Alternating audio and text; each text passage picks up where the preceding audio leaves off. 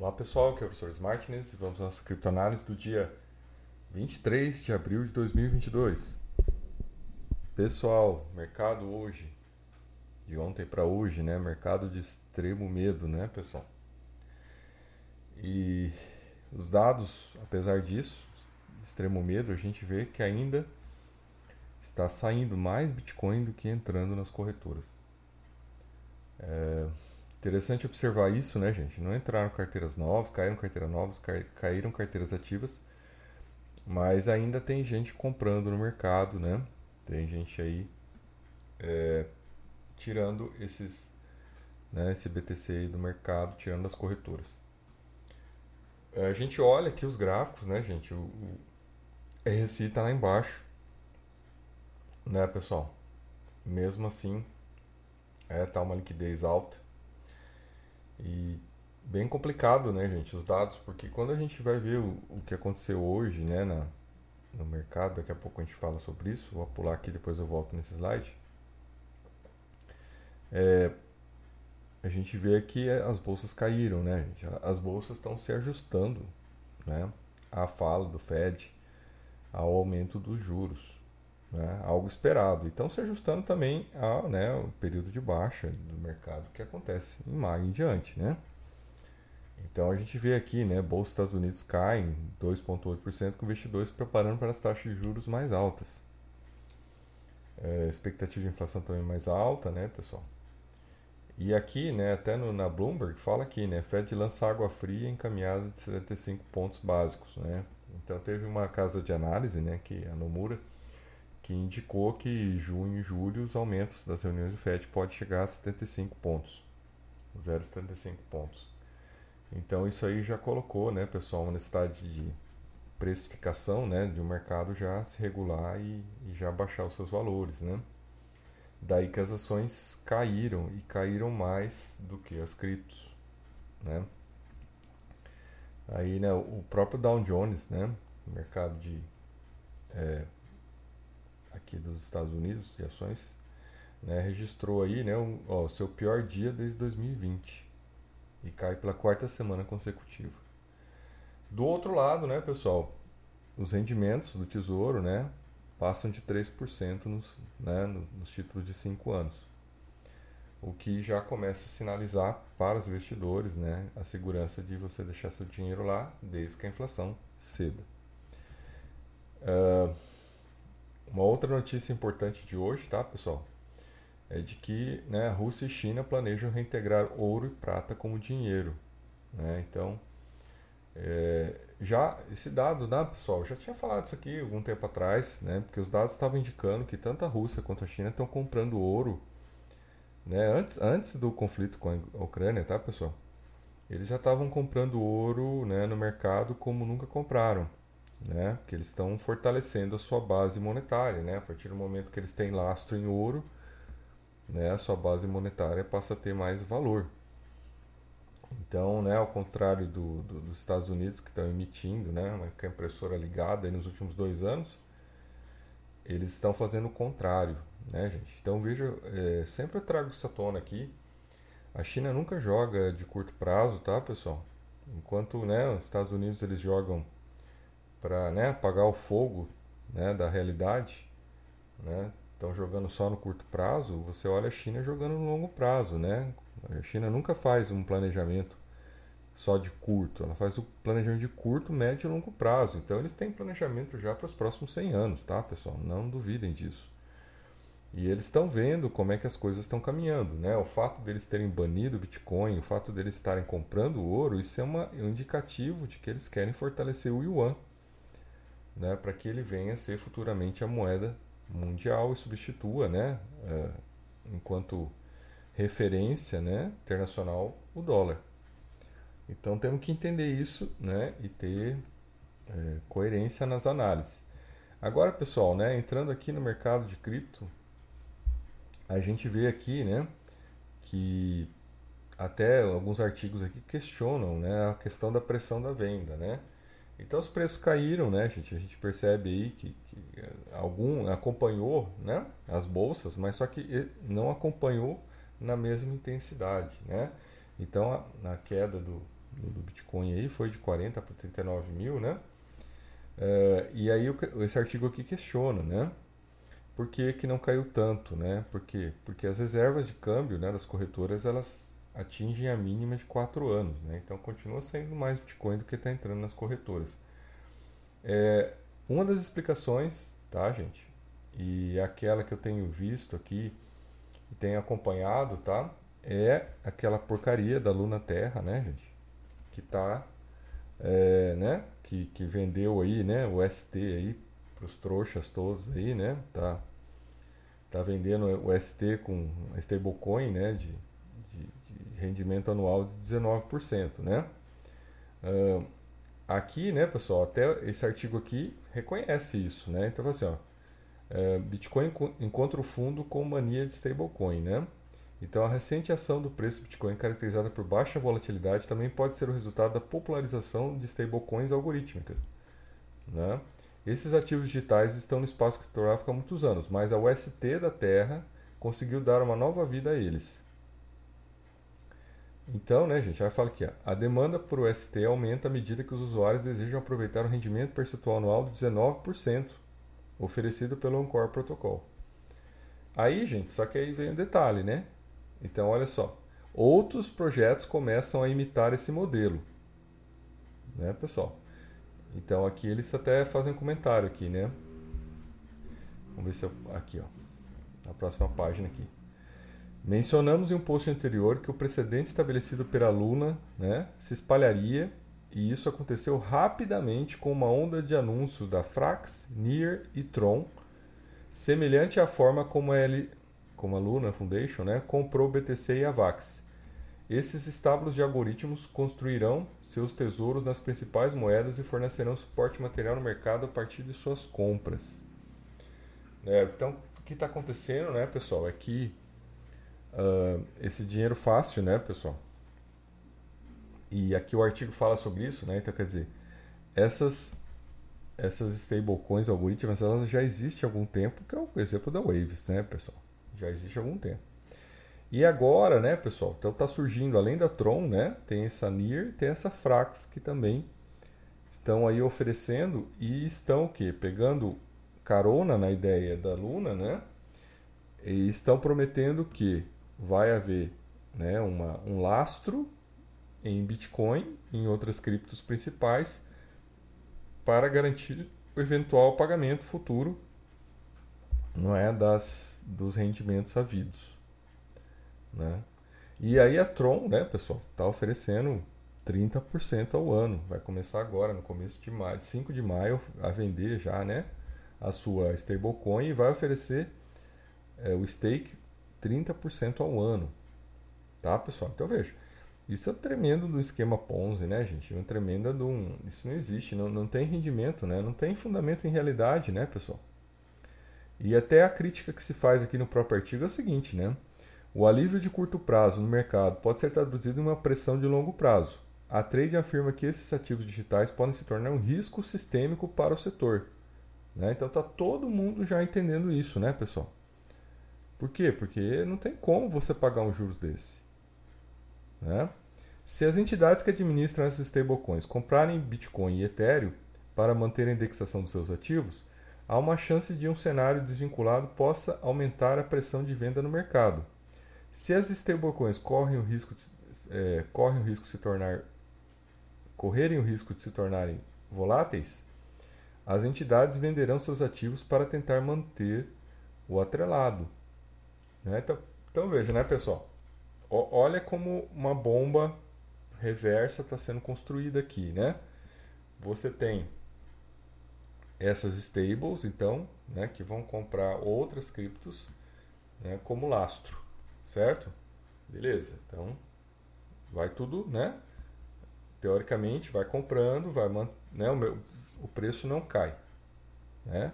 Só que, numa hora que a economia, né, gente, chegar aí no ápice, né?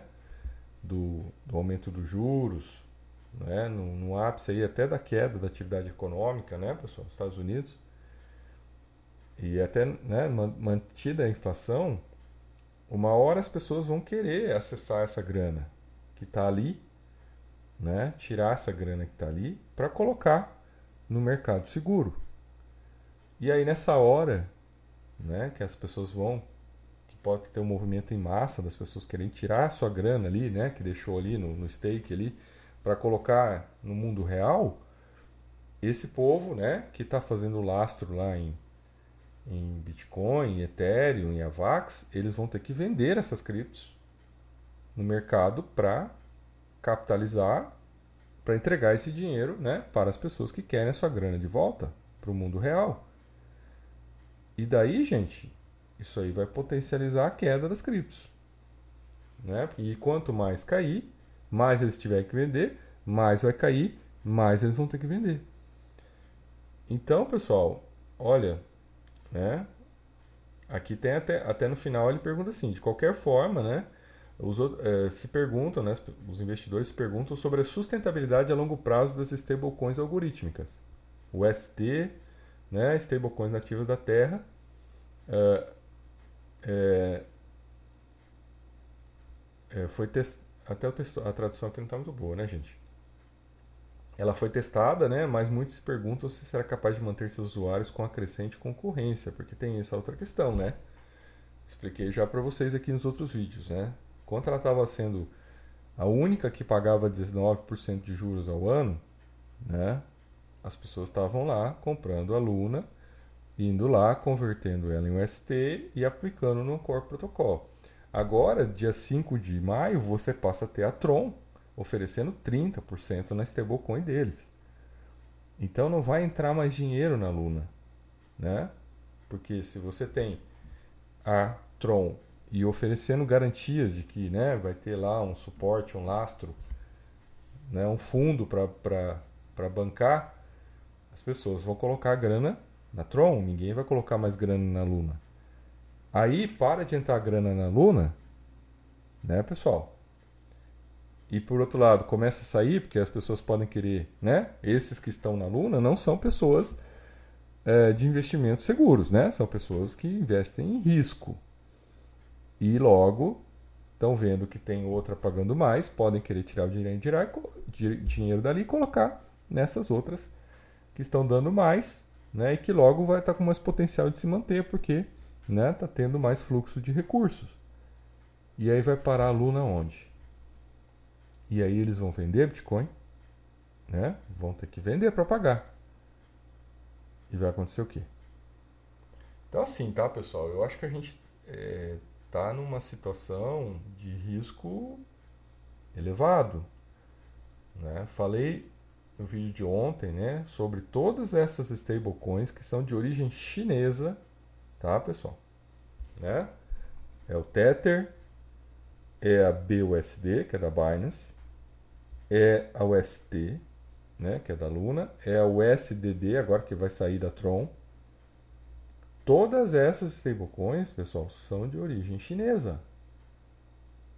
Tá? Então, assim, olha, é, sinceramente, pessoal, eu acho que a coisa está chegando no nível de risco alto, está ampliando não só né, por, por causa da questão macroeconômica, mas porque o mercado está sendo bombardeado por algo que a gente nunca viu isso acontecer no mercado de cripto. Né? E esses né, picaretas, vou colocar bem claras as coisas aqui, né, podem né, destruir o mercado. É, então, assim, é, é, uma, é uma bomba relógio, tá, pessoal? Ele está sendo avisado. Olha, tem mais analistas. Todo dia eu estou trazendo um analista novo aqui. Tem mais gente falando dos riscos, né? podem ler ali, vão lá, busquem a informação. Então, assim, a coisa está clara, só vai cair quem quiser, né? Quem, quem quiser cair nessa roubada.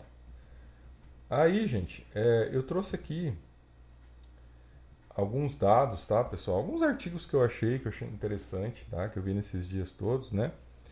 Um dos artigos aqui é de uma pesquisa feita no Canadá, tá? Pelo Banco Central do Canadá, sobre né, os investidores de Bitcoin, né? Então, uh, eles fizeram uma pesquisa aqui e avaliaram quem são esses investidores de Bitcoin. Né? Cerca de 5% da população né, canadense possuía Bitcoin entre 2018 e 2020. É, essa faixa estava concentrada entre homens jovens, né, educados, né, com formação, né, superior, com alta renda familiar e, ba e baixa alfabetização financeira. Tá, pessoal? Então esse, esse é o padrão típico, né? É, algumas pesquisas já mostraram né, que os homens têm mais tendência a aplicar em cripto, não tem mais tendência a correr riscos, né? Então a população masculina que investe em cripto é maior. E aqui os dados indicam né, que são jovens, né? Então, maior parte de milênios, né? Uh, que, que, que, acreditam nas novas tecnologias, né? Que tem esse foco, né? As pessoas de mais idade têm mais receio, né? É, adultos, homens mais maduros têm mais receio, então tendem a fazer investimentos mais conservadores e são pessoas de alta renda, tá? mas de baixa alfabetização financeira. Ou seja, pessoas, pessoas que não têm noção nenhuma e que acreditam né, que por ser uma nova tecnologia, pronto, está tudo certo, tudo resolvido, né, vale a pena correr os riscos né, e acreditar nas promessas aí.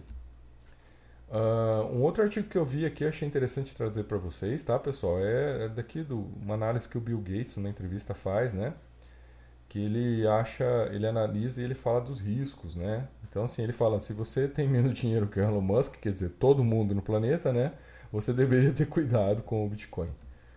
Tá, pessoal? Então o artigo está lá, eu não, não, aprofundei no artigo, mas ele, ele acredita que, né, como são investimentos que não têm lastro, né, não tem nenhuma identificação com o mundo real, não produzem nada, né, gente? Não, não estão vinculados a uma atividade produtiva, a algo que gere rendimento, simplesmente você compra aquilo e guarda, né?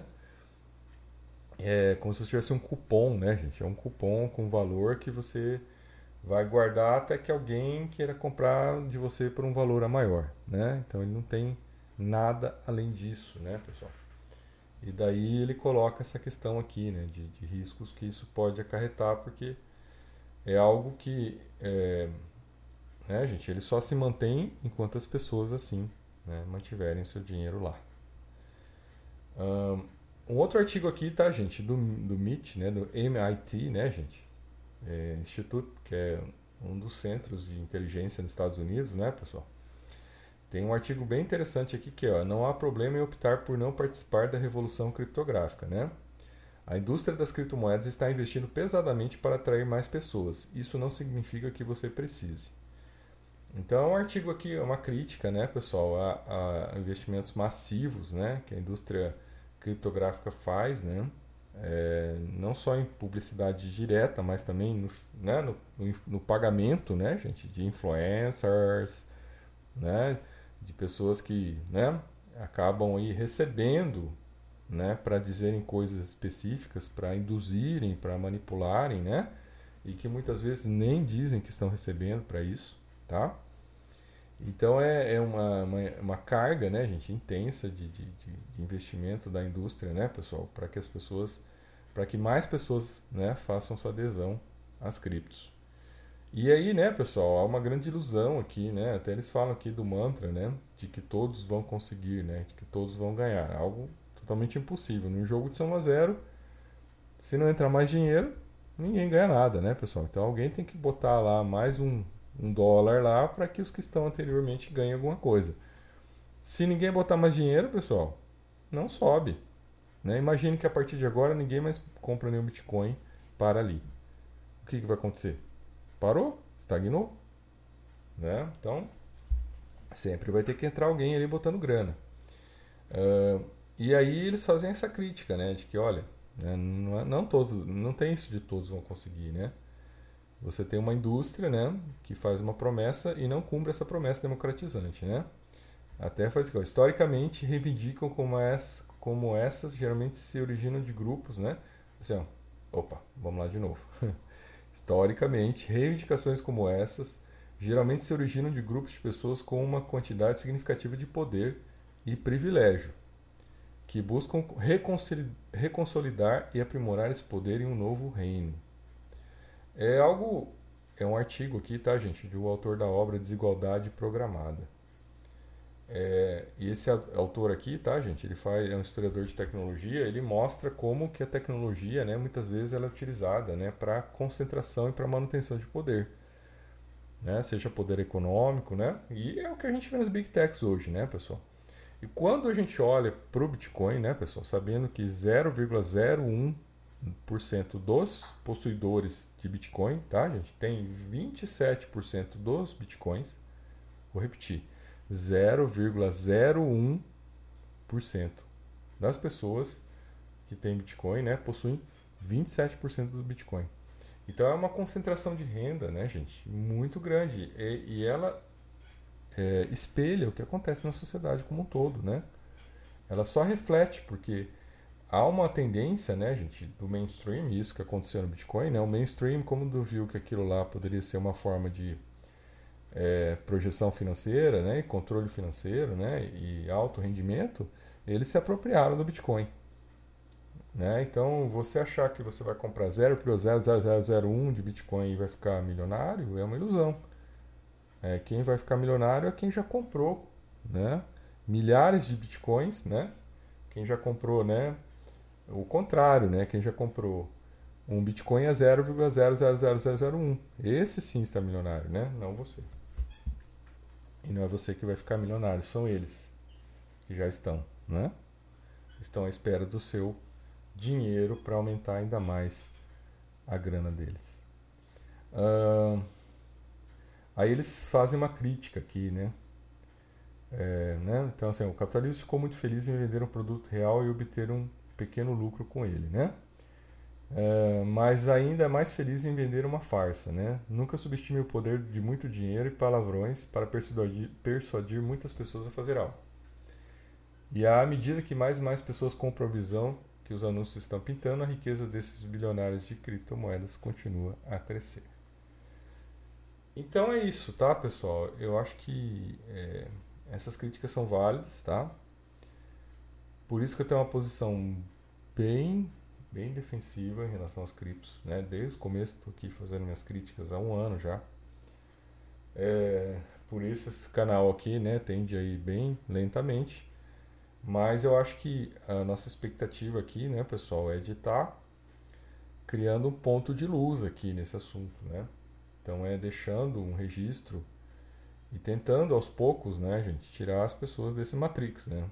Fazendo aí que cada vez mais né, a gente vai se educando financeiramente e a gente vai compartilhando esses conhecimentos, a gente vai questionando, a gente vai ajudando né, as pessoas próximas da gente, quem a gente gosta, nossos amigos, nossa família, para que tomem bastante cuidado nesse mercado e para que né, não se exponham a riscos, não acreditem nesses influencers pagos, tá?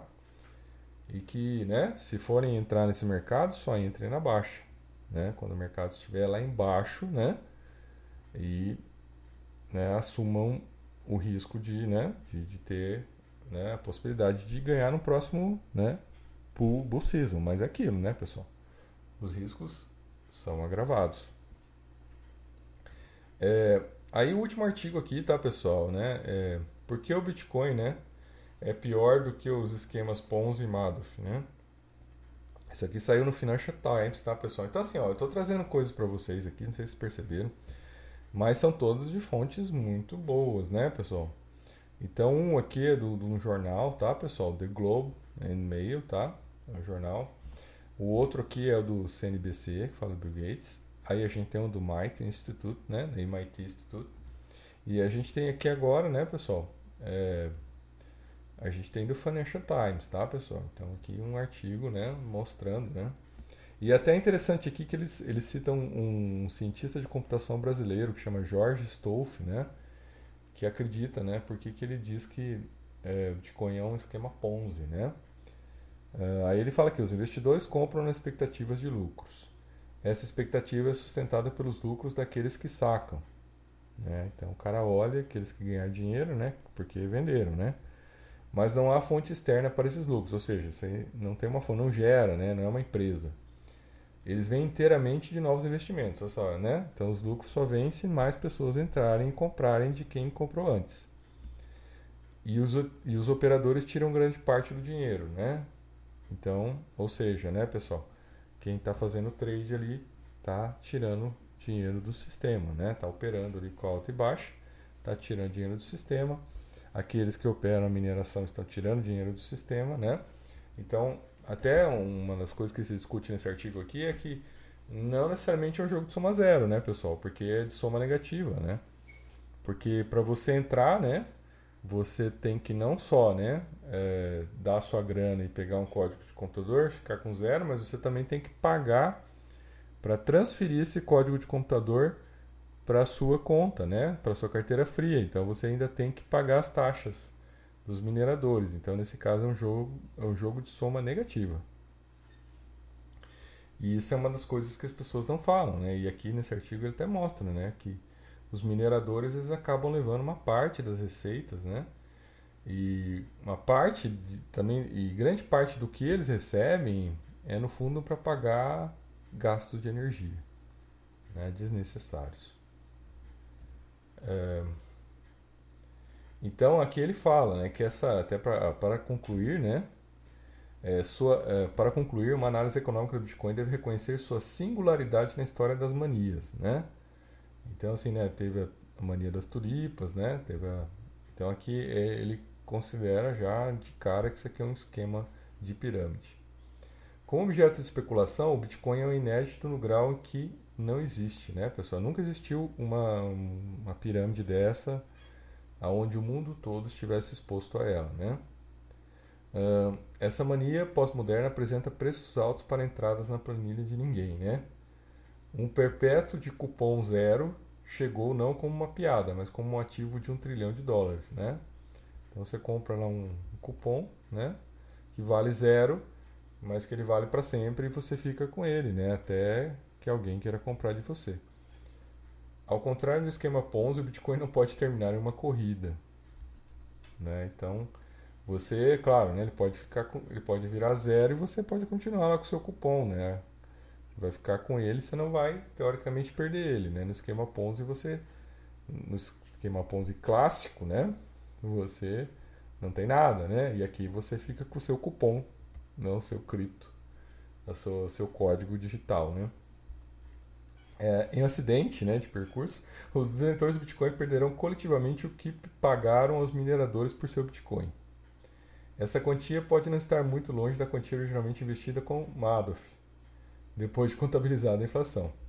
Mas os detentores de bitcoins não terão ninguém a quem perseguir para recuperar essa quantia. Ela simplesmente virará fumaça, uma perda social. Uh, os detentores de Bitcoin só desejariam que fosse um esquema Ponzi. Né? Então aqui ele diz que é algo pior que o esquema Ponzi, né?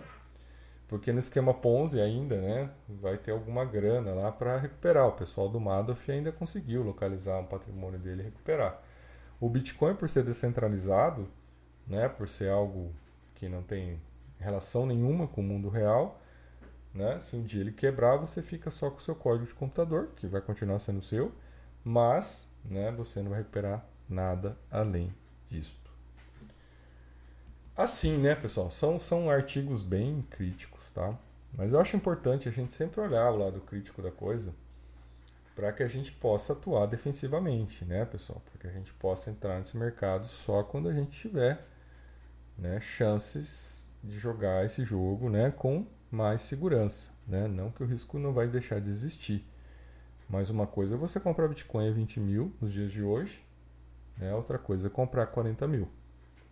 Né? Então, por exemplo, as pessoas que compraram ontem a 40 mil né, podem já estar né, numa situação complicada, porque já estão presos, né?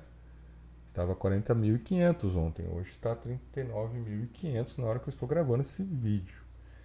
Então essas pessoas já estão presas, né? Se forem sair, terão prejuízo, né? E não necessariamente, né? A gente vai falar, não, mas faz o hold espera.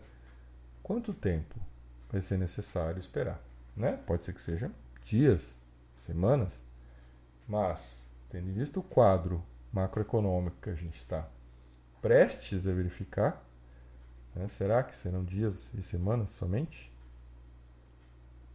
E vejo então que é tudo uma questão de risco, né? risco ampliado no momento que nós estamos vivendo. Então, sou o professor Smartness e até nosso próximo vídeo.